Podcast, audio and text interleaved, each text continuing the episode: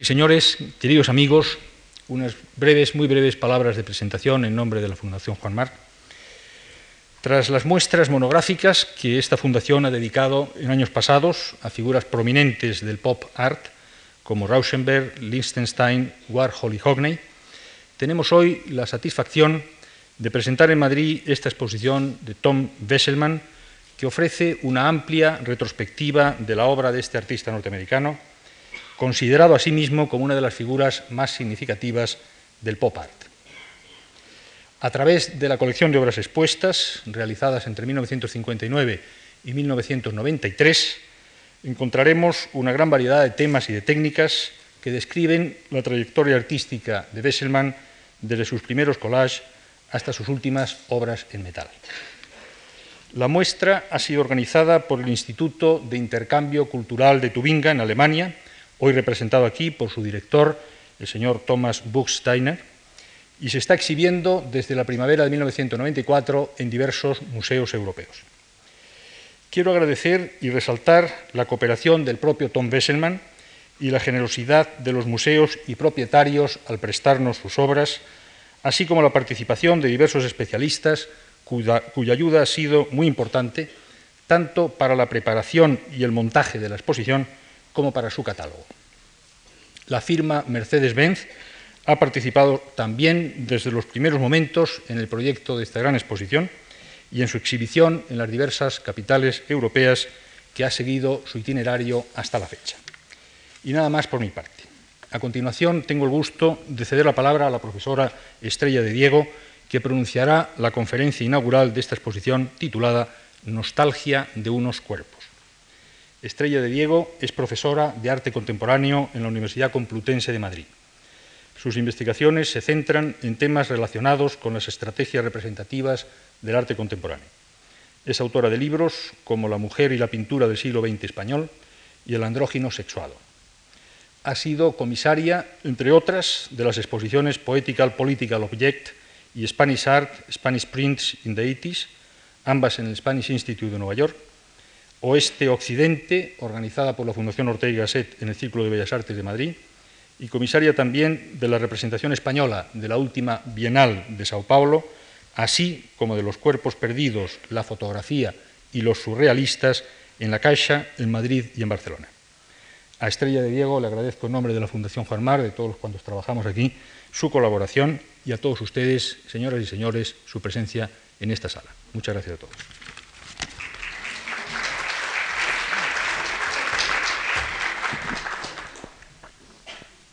Bien, gracias al señor Juste por su amable presentación y, naturalmente, gracias a la Fundación por darme la oportunidad de estar aquí esta tarde y gracias a ustedes por acompañarnos también.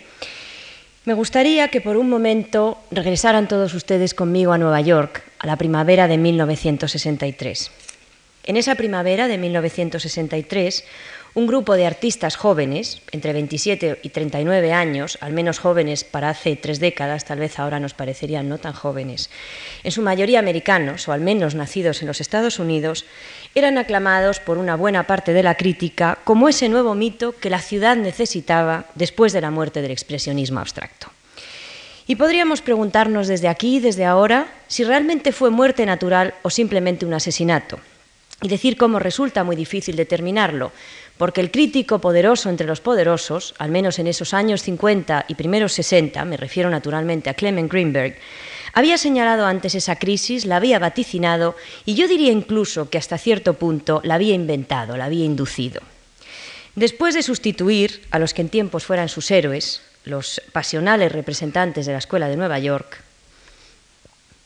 quien vemos aquí es una representación de Willem de Kooning, Greenberg decidía inventar un nuevo movimiento, la manifestación última de lo que para él era la pureza del arte, la que correspondía a ese sueño obstinado del crítico en el idealismo alemán y patente en todas esas referencias a Belflin que se encuentran en los textos de Greenberg.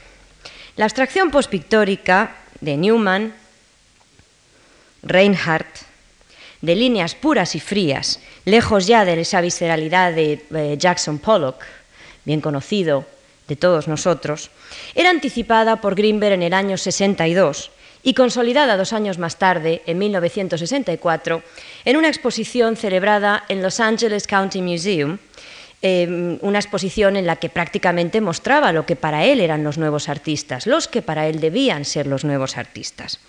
En el texto de dicha muestra, y siguiendo una costumbre bastante clara en Greenberg por esos años, aprovechaba la ocasión para criticar a los que por entonces eran los ya triunfantes pop. Pero a pesar de que el pop art es entretenido, dice Greenberg, no me parece tan refrescante. No llega realmente a retar al gusto más allá de un nivel puramente superficial. Hasta ahora, excluyendo tal vez a Jasper Jones, se trata solo de un nuevo episodio en la historia del gusto, en ningún caso de un episodio auténticamente nuevo en la evolución del arte contemporáneo, dice Clement Greenberg. Greenberg no llegó nunca a entender eso que nosotros ahora llamamos pop art, la dimensión de eso que llamamos pop art, sus aportaciones y más aún el claro linaje en la historia de la pintura que tiene eso que llamamos pop art. No llegó nunca a ver cómo esas superficies satinadas, esas maravillosas superficies satinadas del mismo Besselman, que tienen ustedes ocasión de ver en la magnífica exposición, eh, eran simplemente un engaño para la vista, una trampa para la vista. Más aún, yo diría que Clement Greenberg, que enamorado de su propia teoría, llega a plantear incluso que las abstracciones de Mondrian tienen aún un concepto de espacio penetrable, cosa que ustedes me permiten que yo diga que no encuentro por ninguna parte ese espacio penetrable al uso en estos cuadros de Mondrian. En pocas palabras, ese espacio consensuado del Renacimiento donde el ojo humano y eventualmente el cuerpo puede entrar, no entiende precisamente que esa negación última del espacio al uso seguramente termina con los pop con las superficies puras y planas que expulsan al espectador, a la figura, al cuerpo, al volumen, incluso cuando se simula un juego perspectivo, expulsión que preludia este gran desnudo americano 44 del año 63 de Besselman, que discutiremos más tarde, al cual iremos regresando más tarde, y que lleva a sus extremas consecuencias otra imagen también muy conocida de los popizantes, me refiero naturalmente al Elvis de Andy Warhol, una, eh, una obra del 64. Aquí la figura, como pueden ustedes ver, ha sido suspendida, está sin contexto. Es imposible de resituar en un espacio, en un espacio dado donde eventualmente podríamos entrar, si quisiéramos entrar. Parece que el espectador ha sido expulsado del espacio del cuadro. Se trata de un espacio estético, yo diría que sin funciones y casi sin sujeto, sin sujeto que pueda entrar a ese espacio. En ese año 1964, en Los Ángeles, cuando Clement Greenberg em, celebraba la exposición a la cual yo antes aludía, no toda la crítica era de la opinión de ese poderoso entre los poderosos crítico americano Clement Greenberg. De hecho, desde las páginas de Art Forum, ya entonces una revista absolutamente prestigiosa, John Copland, entre otros, le estaba acusando de estructurar una muestra que solo expresaba sus gustos artísticos, que prácticamente lo que estaba diciendo a los artistas era aquello que podían y no podían hacer eventualmente, o que debían y no debían hacer, seguramente para triunfar, para ser aclamados por Greenberg. Y ciertamente Greenberg se equivocaba en su pronóstico sobre eso que llamamos pop. Se equivocaba, como parecería obvio, desde, desde, la época contemporánea, desde la óptica contemporánea, aunque seguramente intuía esa importancia de Jasper Jones en todo el proceso. Esta es una de sus dianas, bien conocidas dianas del 57. Lo intuía, pero seguramente no llegaba a verlo en la dimensión básica porque también Greenberg se dejaba atrapar igual que nos sucede a nosotros, por eso que podríamos ya llamar un aspecto figurativo de los pop, por ese placer visual, por esas superficies satinadas, por las formas para ser degustadas, masticadas casi, como estas maravillosas muestras de Tom Besselman. Greenberg aspiraba a un arte sin emociones, desapasionado, frío, y aspiraba sobre todo a un arte puro, un arte sin espacio, podríamos decir. Seguramente si hubiera mirado detenidamente las muestras de ese grupo de jóvenes que expulsaban, eh, que, perdón, que exponían sus obras de temas banales, como entonces se decía, es probable que no se hubiera visto la necesidad de construir a los postpictóricos. Seguramente no hay nada más alejado de las emociones que la bandera americana bandera que Jasper Jones utiliza, ese símbolo patriótico, una especie de catarsis que, como el mismo artista dice, le permitía concentrarse en la pintura en sí misma. Y es curioso que muchos de estos artistas popizantes recalquen la función del pintor como pintor. Al concentrarse así en la pintura en sí misma, alejando naturalmente los clásicos sentimientos subjetivos del expresionismo abstracto. Jasper Jones dice textualmente, Usar la bandera americana me ayudó mucho porque no tenía que diseñarla. Así que seguí trabajando con cosas similares como dianas, cosas que la mente ya conoce, dice Jasper Jones. Me daban la oportunidad de concentrarme en otros niveles. Cosas que la mente ya conoce. Seguramente esto es un punto de partida sobre el cual volveremos y sobre el que quizás se debería volver. La bandera americana, esa bandera americana que Jasper Jones explota, que Jasper Jones redefine, es sin duda un poderoso símbolo de la nostalgia también. Y yo creo que ese recuerdo de la niñez, esa nostalgia, territorio al que los pop de una forma o de otra vuelven repetidamente, al que regresan esos lugares de la intangibilidad, es sin duda una, clave de lectura para esos miembros asociados a algo que llamaremos movimiento simplemente para entendernos. Un lugar al que se vuelve seguramente sin que pueda haber un regreso real, sin que pueda realmente volverse a ese lugar físico. También Besselman, como seguramente habrán observado, vuelve muchas veces a esa bandera americana, casi insistentemente, casi obsesivamente. La convierte en un fragmento, en una estrella, en unas rayas, reducida muchas veces simplemente a signo, a síntoma, diría yo casi, en una toalla de repente, a veces en esa paleta nunca literal, como tantas paletas de los pop, ese azul y rojo, que son colores muy reiterados en toda su obra. En ese 1964, los pintores jóvenes tienen ya un nombre, pop art habían empezado a enredarse en el panorama artístico insidiosamente, dice Marco Livingstone, autor de uno de los textos del catálogo de esta muestra, precisamente desde mitad de los años 50. Y los habían llamado de muchas formas, nuevos realistas, pintores de la vida cotidiana, pintores de temas banales, neodadá, neosurrealistas, los habían llamado de casi todas las formas en que podían ser llamados y al final se habían acabado convirtiendo en pop. Así, entre el 60 y el 64 se presentaba la ascensión imparable del pop americano. Se trataba de artistas que habían empezado a trabajar de forma individual y separada, sin conocer muchas veces la existencia de los otros, buscando por caminos diferentes seguramente respuestas a idénticas preguntas, y se habían encontrado juntos en las sucesivas exposiciones que los fueron configurando como grupo, o al menos eso nos cuenta la historia. Claro que ellos nunca quisieron ser un movimiento. Me parece que sobre ese sentido son muy ilustrativos los distintos testimonios de los artistas asociados al pop art, aunque muchos, sin embargo, se detectan esas mismas relaciones ambivalentes hacia ese expresionismo abstracto del cual yo les hablaba al principio de esta charla, casi diría que una especie de amor-odio, del que algunos hablan abiertamente, y cuya factura artesanal, la factura artesanal de muchas de las obras de los pop, no acaba nunca de hacer que desaparezca completamente de las obras de los popizantes. Ni siquiera en esas obras más supuestamente frías, y vuelvo otra vez aquí a las Marilyn de Andy Warhol, ni siquiera ahí desaparece esa factura artesanal. Una mirada atenta descubrirá cómo todas esas obras frías de Warhol, en el fondo, son las obras de un pintor cuidadoso con la factura. Esas Marilyns parecen iguales, pero no hay dos iguales. Ellos no querían seguramente llamarse pop, y no me extraña, porque ese nombre, esas implicaciones automáticas con la cultura popular, que creo que es una de las grandes trampas y cargas que han tenido que sufrir los pop con los medios de masas, formarían parte del malentendido, o quizás es solo un medio para camuflarse, un medio perfecto para el camuflaje. A propósito del pop art y las relaciones con el expresionismo abstracto, básicas para comprender lo que me propongo plantear, Tom Besselman contesta en un cuestionario de la revista Modern Painters que precisamente con motivo de la exposición Pop Art en la Royal Academy de Londres, que luego tuvimos ocasión de ver en el Reina Sofía, contestaba, pues bien, Tom Besselman comenta lo siguiente. Mi trabajo era una reacción contra el tipo de abstracción que hacía de Kooning, pero esa reacción se basaba en un amor y una envidia infinitos. Ese era el tipo de trabajo que yo quería hacer, pero me di cuenta de que tenía que negarme aquello que tanto envidiaba, Así que opté por elegir lo más opuesto posible. Mi meta entonces, y la que sigue siendo mi meta ahora, esto fue publicado hace cuatro años más o menos, era hacer un arte figurativo tan interesante como lo eran para mí las abstracciones de los 50, al menos se podría decir esas abstracciones de Kooning, eh, del cual hemos visto una muestra. Claro que los pop no querían ser un movimiento, pero de alguna forma la crítica, como siempre hace la crítica, imagino, la crítica americana, a la que por cierto se unían algunos eh, críticos ingleses como Lawrence Alloway, para muchos el inventor de este término pop art, los lanzaba, los adoraba como ese sueño netamente americano eh, seguramente ese sueño que antes tuvieron que soportar las cansadas espaldas de Jackson Pollock. Y digo esto porque los expresionistas abstractos, que en el fondo suponen o, al menos se presentan como los primeros pintores americanos, eran en su mayoría y paradójicamente nacidos en Europa. De ahí que Jackson Pollock tuviera que sostener la esencia misma del movimiento. Y no en vano, el año de su misterioso accidente, en 1956, coincide con la aparición de lo que para muchos es la obra seminal de ese pop ese collage de pequeño formato de Hamilton que hace a los hogares de hoy tan diferentes, tan atractivos, que como he dicho, para muchos es la obra seminal del pop. El mismo año, la misma fecha, quizás tiene razón Mallarmé cuando dice que el juego de dados jamás abolirá el azar. Vamos a volver a Nueva York, vamos a volver a esa primavera de 1963 con la cual yo les proponía iniciar el paseo.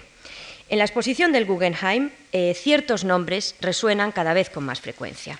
Naturalmente, el más joven, Jim Dine, tiene 27 años, el mayor, Liechtenstein, 39, y junto con ellos reaparecen insistentemente Andy Warhol, James, eh, James Rosenquist, Claes Oldenburg y Tom Besselman. Besselman tiene entonces 32 años. Y en otro artículo mítico también, porque todo lo relacionado con el pop acaba siendo al menos 30 años más tarde mítico, publicado en Arts International, aparecido en septiembre de ese año, Alan Solomon habla del nuevo arte. Y entre las obras reproducidas aparece The Great American Nude 44, el gran desnudo americano 44, que veíamos antes, propiedad además de los Cal, tal vez entre los coleccionistas más importantes del grupo. Tom Besselman había empezado a pintar sus desnudos americanos pocos años antes y había tenido su primera exposición en 1961. Había sido también uno de los elegidos, y entre comillas la palabra elegido, porque fue una exposición muy importante, de otra mítica muestra, naturalmente la de la Sydney Janis Gallery de Nueva York en 1962, que los agrupaba bajo el ambiguo título Nuevos Realistas, que quería a la vez seguramente decir mucho y no decir nada.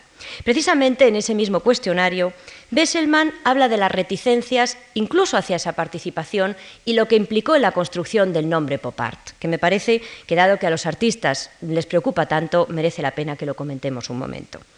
En los primeros años de mi trabajo, 1959-60, dice Besselman, me gustaba saber que nadie trabajaba en mi línea, que nadie más hacía cosas parecidas a las mías. Cuando Sidney Janis hizo la exposición, dudé en participar Dudé porque no quería formar parte de ningún movimiento, como ven lo dice muy abiertamente.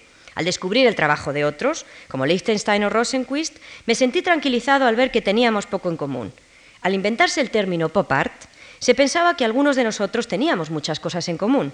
Al principio no me opuse al término porque lo tomé como algo relacionado con la evolución del arte, algo relacionado con un territorio formal, y esto es importante. Pero el pop art no tardó mucho en ser definido como un asunto en relación con los temas tratados, y fue entonces cuando empecé a estar en desacuerdo con el término, y aún lo estoy. Siempre he sido un pintor figurativo y los temas son secundarios en el contexto general de mi trabajo, dice Besselman. ¿Cuáles son las trampas que el término pop art implica? Y contra las que se revela Besselman en algo que parece casi un contrasentido solo con mirar sus obras, para la mirada menos atenta que ve fundamentalmente los temas, los cigarrillos, los cuerpos femeninos, lo que en pocas palabras aparece pintado. Pero él dice, y esto me parece importante, soy un pintor figurativo y los temas son secundarios en el contexto, contexto general de mi trabajo.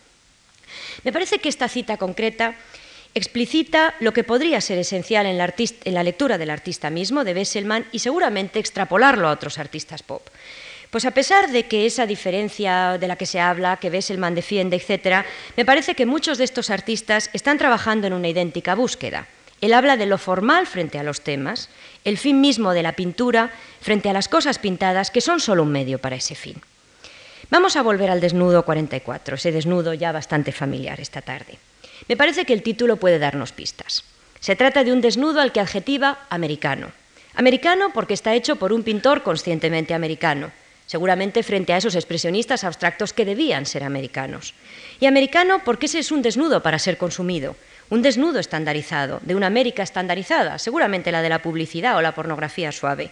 No se trata de una mujer, sino de la estandarización de una mujer, que en lugar de nombre se designa a través de un número. Desnudo 1, 2, etc. El mismo en un testimonio dice que bastante problemático era ya el tema para encima darle un título y complicar aún más las cosas es la estandarización de la clase media americana, la monumentalización de los hábitos de esa clase media. Me parece que esa magnífica escultura que tenemos justo aquí enfrente nos da claves muy claras y pistas muy claras sobre esa monumentalización a la cual voy a hacer referencia.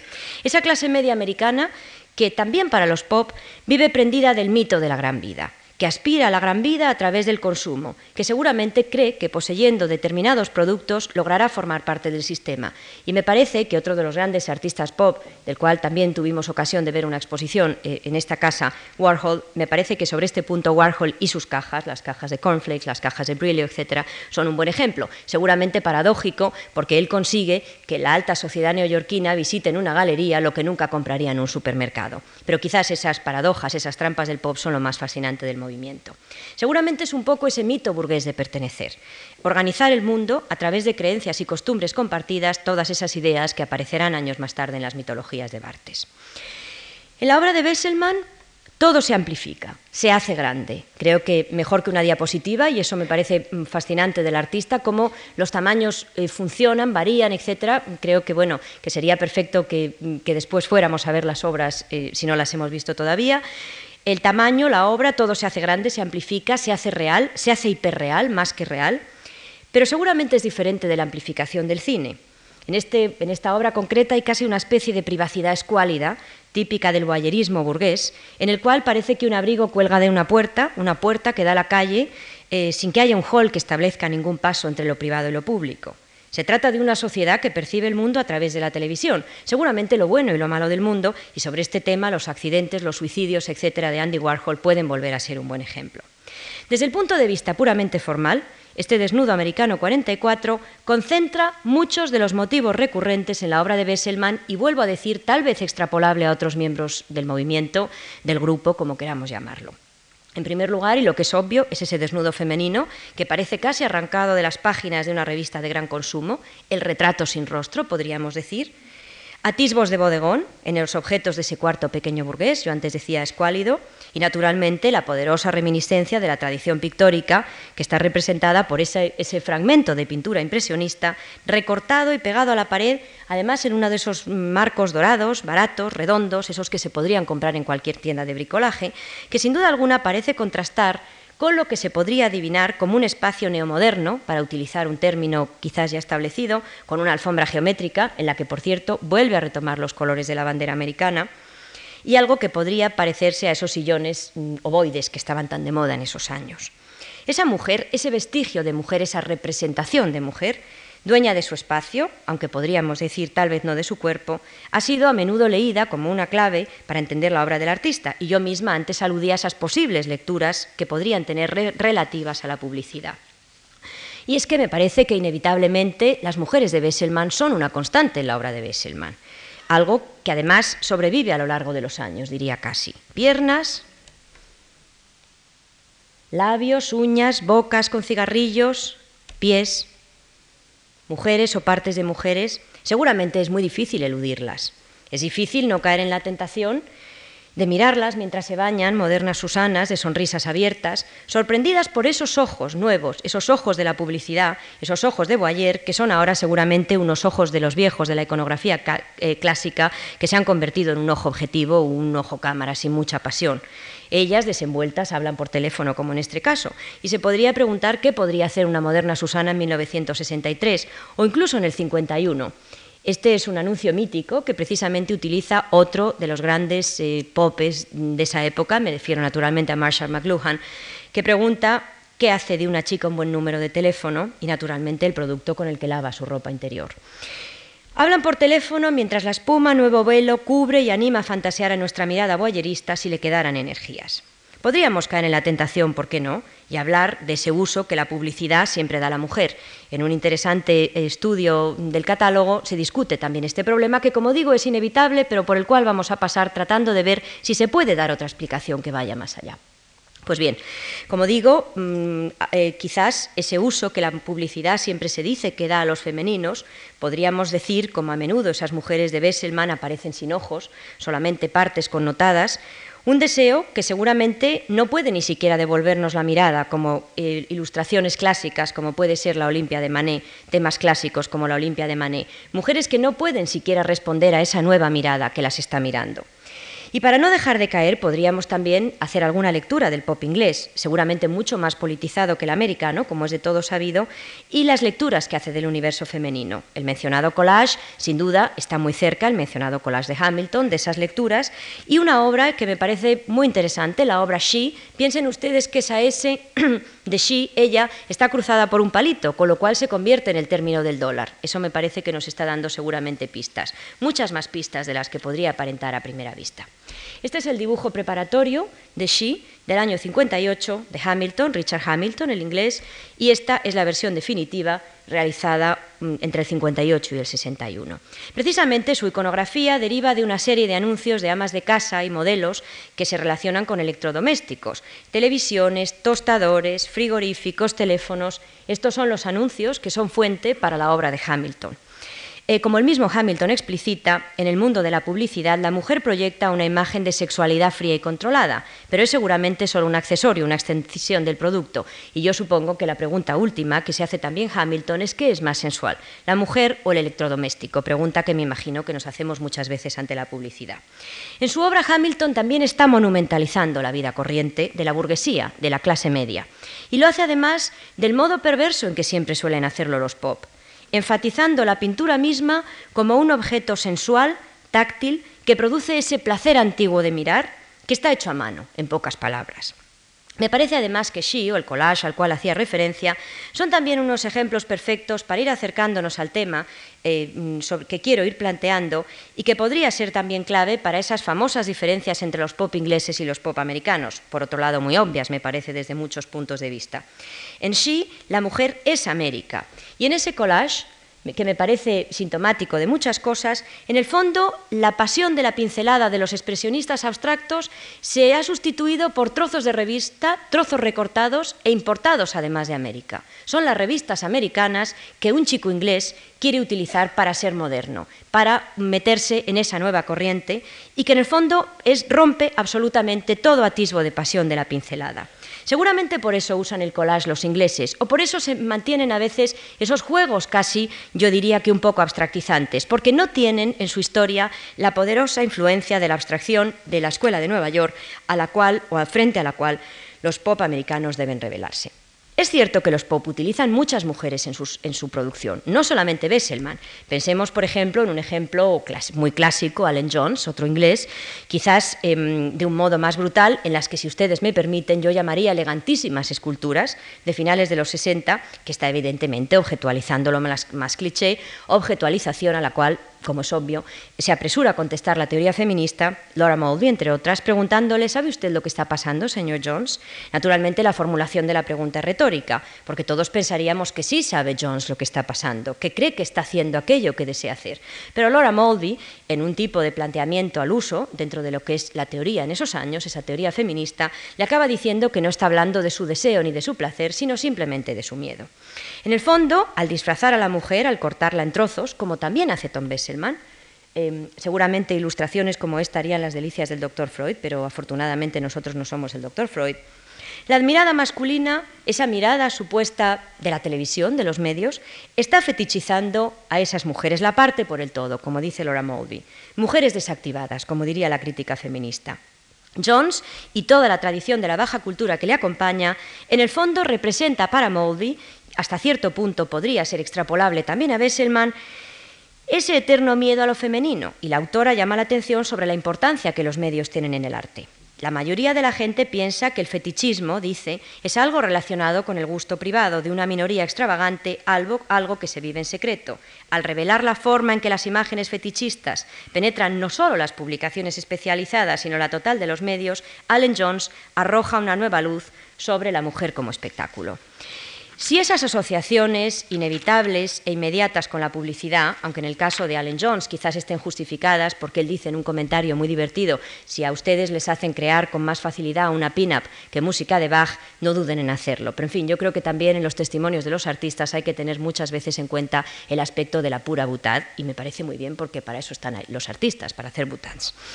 Eh, como digo, Allen Jones en el fondo está representando un poco esa condena de los pop art. Si las asociaciones inevitables con la publicidad eran la condena que el término pop art iba a arrojar sobre los pop, no me extraña de verdad que se sintieran más que ambivalentes hacia el término mismo.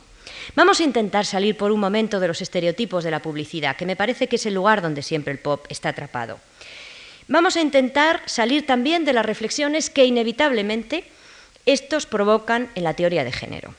Vamos a intentar redimensionar las imágenes de Besselman, que hablan sí de iconos publicitarios, de, lugares de la baja cultura, pero que hablan en primer lugar de cuerpos, de cuerpos entendidos como volúmenes eh, que a veces no son ni siquiera determinadamente publicitarios y seguramente ni siquiera determinadamente femeninos. Los eh, desnudos americanos 12 o 27 podrían, eh, podrían ser quizás dos ejemplos a analizar. Vamos a proponer cómo la fascinación del artista por los cuerpos, los volúmenes, los vestigios del cuerpo, las huellas, diría yo, podría relacionarse, en otro intento de lectura, con un periodo específico, esos primeros años 60. No solo Besselman, de hecho, expone cuerpos impúdicos, en este caso, en este desnudo 27, gran desnudo americano 27, eh, informes a veces, volúmenes informes que a veces que están incluso sobrevolando esta especie de collage de helados y batidos, también por cierto referencias al cuerpo. Si pensamos en los happenings de Robert Whitman, si pensamos en las actuaciones del Open Theater, también veremos cómo se recupera ese cuerpo, ese cuerpo olvidado, dice eh, la sociedad para la sociedad dominante, dice Open Theater. El mismo Oldenburg, pasando a un lugar absolutamente distinto, ya tridimensional, habla de cuerpos, de volúmenes y habla sobre todo de fisicidad, de objetos, pasta de dientes, eh, objetos también de la cotidianidad, cuerpos, volúmenes no idealizados, cómodos, sin pretensiones, de lo que muchas veces se ha definido como un erotismo desordenado en el que es posible perderse, hundirse. Las formas que tradicionalmente no solo niegan, como decía Open Theater, la sociedad bien pensante, pero desde luego los estereotipos impuestos por el arte y muchísimo más los estereotipos impuestos por la publicidad. Creo que esa es una de las trampas. Los volúmenes de, de, Oldenburg, perdón, este es del 69, la muestra anterior era del 66, establecen una relación muy próxima con el espectador.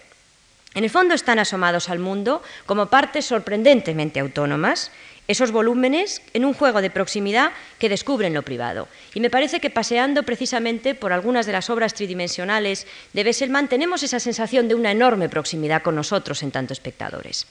También Besselman sorprende a los cuerpos, a los cuerpos femeninos en este caso, en un momento en que no esperaban ser sorprendidos, secándose los pies. Y ese gesto de todos los días, en el fondo, está confiriendo a la figura un sentido de abandono, de cuerpo sin pretensiones, que sobrevive incluso por encima de ese perfil aséptico, de esa superficie satinada. Es un cuerpo sorprendido en una actitud cotidiana. Me parece que esto es interesante y secándose además con la bandera americana.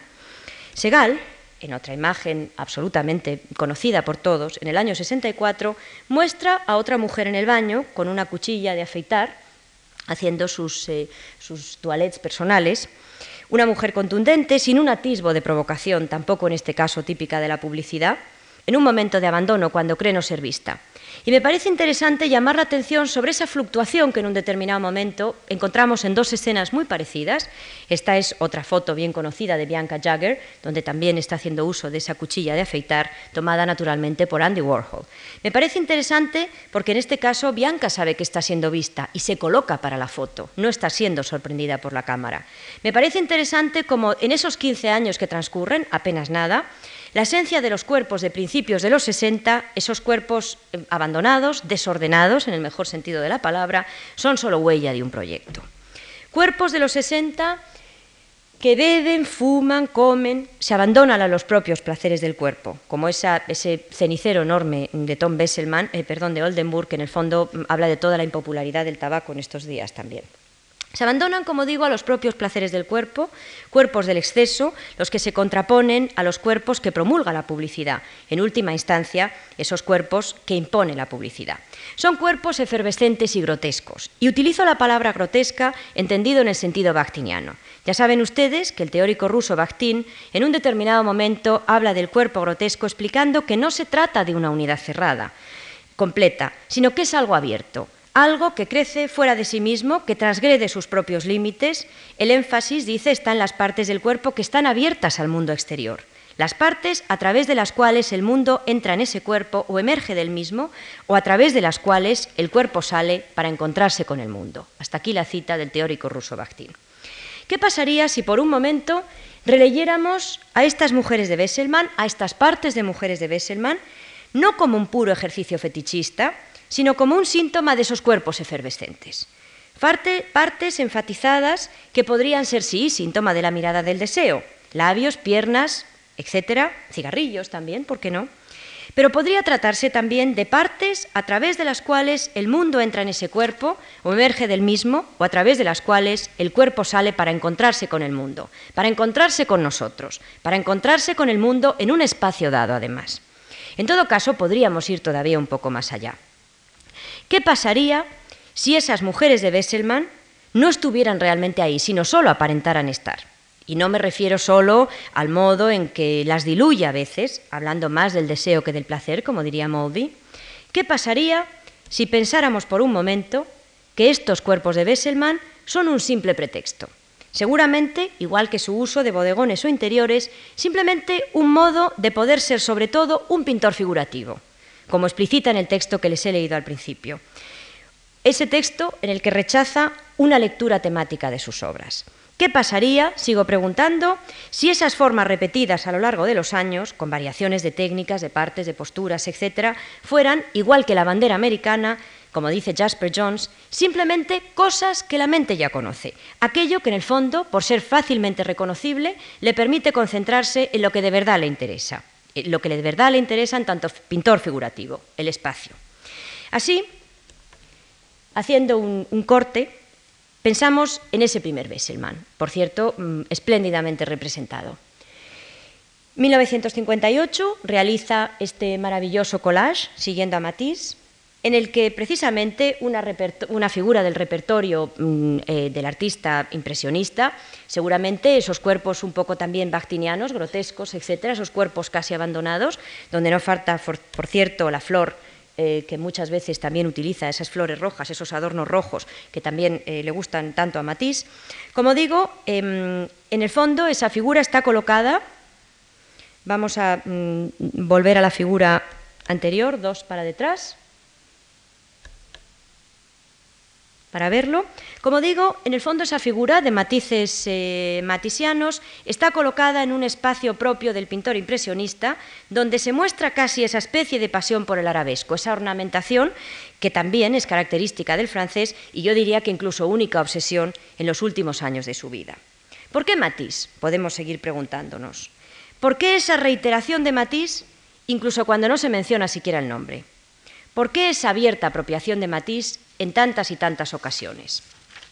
Ciertamente podríamos decir que en esos años Matisse es muy popular en los Estados Unidos. Ese podría ser una argumentación, pero podríamos decir que hay muchos otros impresionistas que también son muy populares en esos años en los Estados Unidos. Cualquier artista que visitara las salas del Metropolitan o del Museo de Arte Moderno de Nueva York podrían, como pueden ahora, ver muchas muestras de impresionistas. Matisse utiliza también esos cuerpos abandonados como pretexto. Esta obra del 35 me parece que se parece mucho a ese desnudo 1, al que vamos a volver dentro de un momento, al que les animo que comparen. Sigue en ese espacio, ese espacio tan característico, tan peculiar de Matisse, y es ese cuerpo bactiniano, ese cuerpo que se abre al mundo. Como digo, sería seguramente interesante eh, compararlo desde un punto de vista incluso formal con esta obra mm, de Tom Besselman.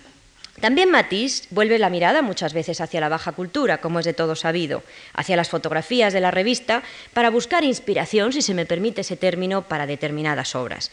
Hay dos ejemplos bien conocidos, La Serpentín del año 9, eh, está basándose en una revista cualquiera, una revista seguramente para consumo popular y naturalmente dos mujeres, la escultura del año 7, en que toma esa imagen también de unas mujeres mm, africanas como punto de partida precisamente para construir esas esculturas, esas obras. También Matisse, y esto es de todos bien conocido, aplana muchas veces los cuerpos, seguramente para que no le distraigan de lo que para él es la forma o la búsqueda última, las relaciones espaciales. Vamos a detenernos por un momento en una obra bien conocida, El biombo morisco del año 21, naturalmente de Matisse. Ozenfab nota cómo el hijo, o mejor dicho, cómo, esta obra es hija en realidad de una, curiosa trampa. Es una obra muy lujosa, de alguna manera, eh, es una obra llena de detalles, de lujo, como él dice, pero no es más que una trampa. Seguramente una falsa maniobra del artista.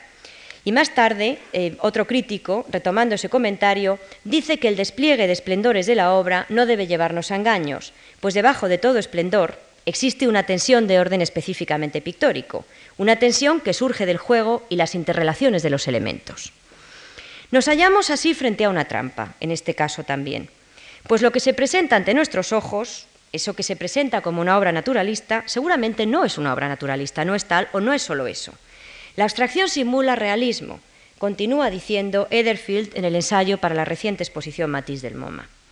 La abstracción simula realismo. Me parece que esto es una frase curiosa. Y de hecho Matisse nos está enfrentando con un falso espacio. Nos presenta con algo que parece ser un espacio figurativo, pero que en el fondo ha resquebrajado los consensos al uso de la ventana albertiana. Es un espacio que es pura superficie. Todo está sucediendo sobre la superficie, en esa piel que, como dice Valéry, es siempre lo más profundo. De hecho, los patrones decorativos están desenfocando las figuras y esa mesa no se sostiene en ese espacio que solo aparenta estar, que realmente ya no está ahí. Se trata seguramente, como en el caso de Andy Warhol, como en el caso de ese Elvis, de espacios estéticos, de espacios sin funciones. Precisamente en ese comentado Desnudo Americano 1 de 1961, el juego que aparece es bastante parecido, si no idéntico. Ese cuerpo parece sostenerse, en tanto rígido en el espacio, pero acaba por perderse como una forma entre las formas, de alguna manera. Se constituye como una parte inexorable de esa superficie de un espacio que al final, como en el caso de Matisse, acaba casi siendo solo superficie. Incluso en el desnudo 27, que antes comentábamos, el juego sigue siendo parecido. Hay unos helados más que naturalistas, diría, y una televisión al fondo que se sostiene sobre un ilusionismo perspectivo, pero me parece que el proceso es muy parecido. Todo está acaeciendo sobre el espacio, encima del espacio. No podríamos entrar y abrir esa puerta que aparece al fondo, porque seguramente detrás de la puerta lo único que habría sería más superficie. Hemos sido expulsados de la pintura. Hemos sido expulsados de la pintura como convención espacial de profundidad. Y por eso nunca poseeremos tampoco a las mujeres de Besselman, no porque sean fantasías, sino porque habitan un espacio en el que nos está vedado entrar por los consensos pictóricos. Precisamente en otra de las obras más que conocidas de Matisse, en esta danza, el artista francés está colocando a las figuras femeninas, también en su caso vestigio de figura, diría casi, cuerpos grotescos de Bakhtin, en ese espacio aplanado, en un cuadro que parece que solo quiere ser un cuadro bidimensional. Y ahora les explico por qué. En un momento determinado, Matisse, en algo que hace con muchísima frecuencia, convierte ese cuadro en un cuadro inexorable. Sigue planteándonos un espacio lleno de ambivalencias, un espacio lleno de ambigüedades, que al mismo tiempo está y no está, pero que confronta con ese cuadro que, como digo, es pura, dimensión, pura bidimensionalidad. Seguramente esa es la aparente paradoja de su propuesta. Se podría pensar, de alguna manera, que los juegos que plantea Besselman los juegos que plantea en sus assemblages, en, esta maravillosa obra, en una de las obras yo creo más fascinantes de toda la muestra, o incluso en algunas de las obras eh, quizás más conocidas, jugando un poco a incorporar elementos reales, tangibles. Como digo, el fuego que plantea incluso en sus asamblajes es parecido. Hay mesas reales y jarrones reales y teléfonos, y en este caso una televisión que incluso debería funcionar, pero es el juego ilusionista de los dos espacios. Quizás aquí se ve incluso más claro. El real y el consensuado, el tangible, el intangible, el transitable y el intransitable. En el fondo, aunque parece que hay dos espacios, sigue siendo el mismo juego de las superficies. Incluso en sus esculturas sigue jugando a esa misma aparente ilusión espacial. Es cierto que en el cuarto de Matisse, que veíamos antes, donde se coloca la danza, hay una aparente paradoja también cuál es el espacio tangible, cuál es el espacio penetrable al fin. Y precisamente eh, en las obras específicas de Besselman, él se apresura a decir, incluso en las que son más claramente assemblage, donde hay mesas reales, jarrones reales, como digo, se apresura a decir que usa objetos no porque necesite utilizarlos, sino porque le gusta utilizarlos, no es que sea necesario utilizarlos. Él no hace entornos, se apresura a aclarar. Y dice textualmente, no hago entornos, no hago environments. Los objetos siguen siendo parte de la pintura. No hago environments y no se puede caminar sobre mi alfombra, dice Besselman. Otra vez espacios sin funciones, puramente estéticos, incluso cuando aparentan estar ahí para que nosotros paseemos por ellos. Parecería precisamente que esa paradoja, esas experimentaciones espaciales, que me parece que comparten muchos de los pop, como decía al principio, plantean algunas de las claves de lectura no solo para la obra de Besselman, sino para muchas otras obras de los artistas del movimiento, sobre todo personajes claramente como Warhol, pero seguramente podría ser extrapolable incluso a personajes como Liechtenstein. Vamos a proseguir por ese camino emprendido en el que hemos ido rechazando distintas propuestas de lectura. Vamos a volver por un momento a Matisse. A Matisse, precisamente pintor de bodegones. Seguramente igual que Tom Besselman. Pintor de bodegones igual que Andy Warhol, igual que tantos popizantes. De hecho, en tanto pintores figurativos, y me parece que está claro que los pop quieren ser pintores figurativos, en tanto línea de la tradición clásica, y eso es algo que hay que enfatizar muchísimo, es lógico que los pop, sobre todo ellos, sigan esa gran línea de la tradición clásica. Me estoy refiriendo naturalmente a retratos, bodegones y paisajes, que son quizás los temas más tratados por los pop, aunque a veces los estén escondiendo bajo otras formas. Es lógico además porque los bodegones tradicionalmente se asocian con las sociedades de la sobreabundancia. Pensemos, por ejemplo, en el siglo XVII, pensemos en las famosas Wunderkammer que quizás son algunos de los primeros ejemplos de bodegones. Esa sociedad que corresponde sin duda a la América de la segunda mitad del siglo XX, esa sociedad de la televisión, de la publicidad, de los medios de masa que parten de alguna manera o de los que parten de alguna manera los pop. Bodegones, en el fondo, como catálogos de los objetos modernos, bodegones que siguen planteando ese, espacio paradójico, ese espacio paradójico que siempre les fascina a los pintores figurativos. En el fondo, bodegones que hablan de aquello que hay que poseer para vivir en el bienestar, pues pasando por, eh, los productos del mercado a esto que a mí me parece que es una fascinante mm, broma, no sé si mm, eh, contra el señor Grimberg, ese non vero e ben trovato, es el mismo eh, Mondrian que veíamos al principio, solo que en este caso está colocado junto con otros artefactos que seguramente no es solamente que esté hablando de la alta y baja cultura, sino como digo, quizás sea una broma inteligente, como muchas de los pop, hacia el señor Mondrian. Porque precisamente, em, eh, hacia el señor Greenberg, perdón, porque precisamente ese Mondrian es el que va a crear esa verosimilitud de profundidad que, sin embargo, sigue siendo superficie. Por eso me parece interesante que utilice precisamente este cuadro. Como digo, bodegones de los pop como catálogos de los objetos modernos, de los objetos de la época, los que hay que poseer para vivir en el bienestar, con todas las dudas, evidentemente, que siempre se plantea entre bienestar y lujo en las sociedades de la sobreabundancia. Desde ese punto de vista, me parece que es sintomático que aparezca Mondrian junto con los productos de supermercado. Es lo que la pequeña burguesía, muy a menudo, puede confundir con el gran mundo a través de esa monumentalidad que, por otra parte, potencia la publicidad. Son los objetos que están a disposición de quien pueda poseerlos. Y aquí otra vez llamo la atención no solamente la forma perversa en que está utilizando el Mondrian para jugar a la construcción del espacio, sino, digo, los objetos que pueda poseer o que posea quien pueda poseerlos. Al lado del pan, de la Coca-Cola, de la cerveza, aparece ese cuadro que en el fondo ya en ese momento es un poco una cita de la tradición clásica. Objetos que en el fondo están hablando de los hábitos, de las clases, de los gustos, como siempre se ha hecho por otra parte en las naturalezas muertas, en las Wunderkammer. Besselman hace bodegones. Me parece que eso es tan claro como que eh, las mujeres son un elemento recurrente en toda su obra. A veces bodegones ambiguos, como todas estas pinturas de dormitorio, pinturas de alcoba, en las que esa parte fetichizada no es cuerpo seguramente, sino un vestigio. Y es aquí donde a lo mejor podríamos acusarle de uso indebido del cuerpo femenino. En el fondo también otra vez podría hacer las delicias del doctor Freud. Le podríamos acusar si las partes de ese cuerpo no fueran, como antes he dicho, aquello que la mente ya conoce, cosas que la mente ya conoce, como dice Jasper Jones, lo que en el fondo le permite investigar eso que a él, en tanto pintor figurativo, es lo que finalmente le interesa. Naturalmente, me estoy refiriendo al espacio. Tal vez esa parte de cuerpo femenino, ese seno ya no es un seno, y no solo porque, como decía Foucault de Magritte, esto no es una pipa, sino la representación de una pipa, sino porque está atrapado en un espacio que al final tampoco tiene aquí funciones, que vuelve a ser organizado como un collage. Por cierto, otra vez, otra vez alusiones a la bandera americana, casi como esa especie de collage de partes de arabescos como los cuadros de Matisse. Es algo que la mente ya conoce, una imagen innata fácilmente reconocible, que seguramente de tan connotada, de tan reconocible, ha dejado de estar connotada o lo está de un modo diferente y le permite concentrarse en lo que a él le interesa, en la pintura en tanto pintura. Más aún, yo diría que en los bodegones clásicos el sujeto siempre está ausente. Es alguien que si pasa por el espacio, seguramente pasa para no quedarse en él. Si piensan ustedes, yo he traído aquí eh, un ejemplo bien conocido de todos nosotros, Sánchez Cotán.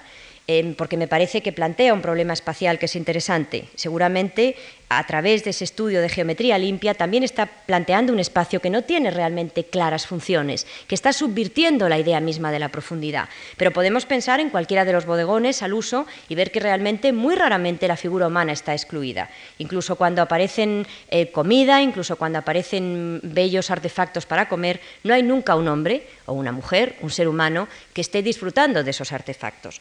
Como digo, en los bodegones clásicos el sujeto ha sido expulsado, porque si pasó no se quedaría mucho tiempo.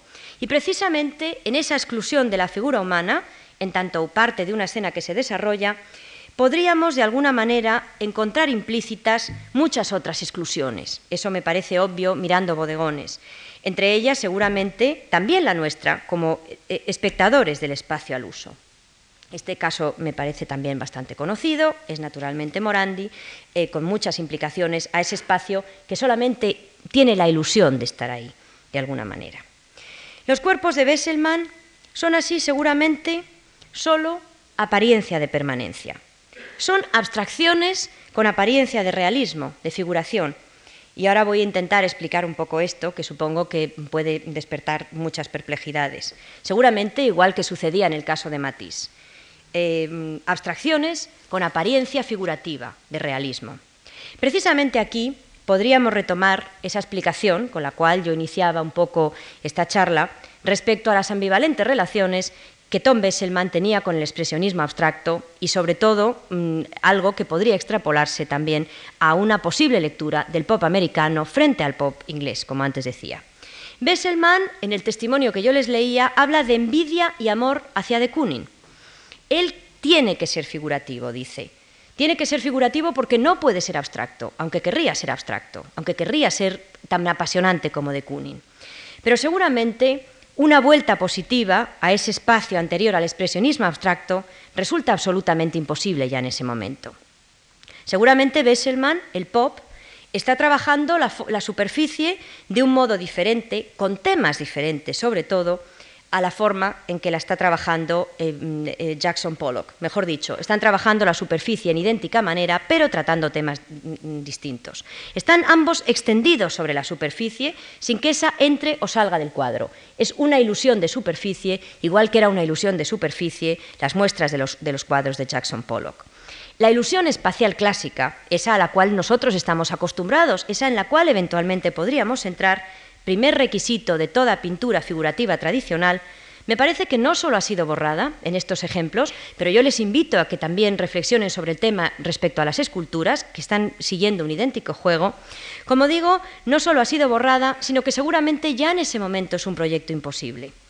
Nos hallamos en las obras de Besselman, seguramente igual que frente a las obras de Matisse, frente a una trampa de figuración, una abstracción que está construida a partir de elementos de apariencia figurativa y también de ahí que muchas veces el, pop se lea por temas. Nos dejamos atrapar por esas imágenes que, aunque inabarcables, aunque imágenes absolutamente fuera del contexto que podríamos abarcar, nos parecen familiares, próximas, algo que forma parte de nuestro entorno.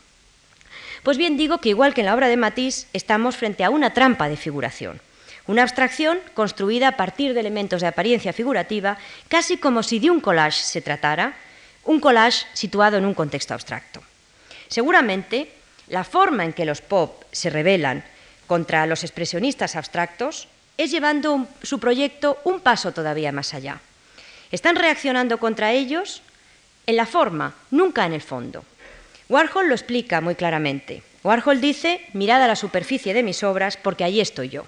Esto muchas veces ha llevado a un engaño, me parece que bastante peculiar, pensando que superficie se igualaba a superficialidad. No tiene absolutamente nada que ver. Yo antes citaba a Valéry y decía como la piel es siempre lo más profundo. Esa frase malinterpretada quizás ha sido uno de los puntos de partida sobre las explicaciones que se han dado mm, mm, sobre los pop y sobre todo con esas implicaciones de la publicidad que normalmente se suele ver como algo muy superficial.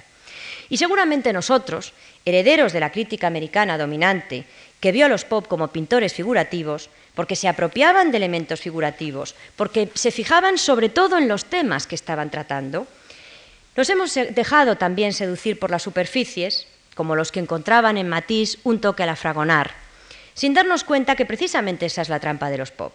hacernos creer que la vuelta al espacio pictórico tradicional es posible, solo porque los temas, como antes decía, parecen familiares, porque los objetos no son próximos, y crean precisamente esa falsa ilusión de tangibilidad que a veces se convierte en un tic de monumentalización. Y por eso al principio yo también hablaba de Grimberg y de cómo no se dio cuenta que en el fondo ese sueño suyo eh, instaurado en el idealismo alemán había llegado precisamente con los pop, había llegado a ese arte puro donde la ilusión espacial solamente mm, había sido atisbada de alguna manera para acabar siendo cancelada como una falsa operación. Porque seguramente Grimberg vio, igual que los que pusieron el nombre al movimiento, solo la apariencia. Eso que Besselman, y vuelvo a recalcar, llamaba una definición relacionada con los temas tratados y no con el modo de tratarlos. Así que seguramente la nostalgia de los cuerpos, y todo el tiempo, como ustedes han observado, cuando hablaba de cuerpos me refería evidentemente a volúmenes, la nostalgia de unos cuerpos es en Tom Besselman seguramente la conciencia de la imposibilidad de unos cuerpos, de unos volúmenes, en el espacio pictórico tradicional. Muchas gracias.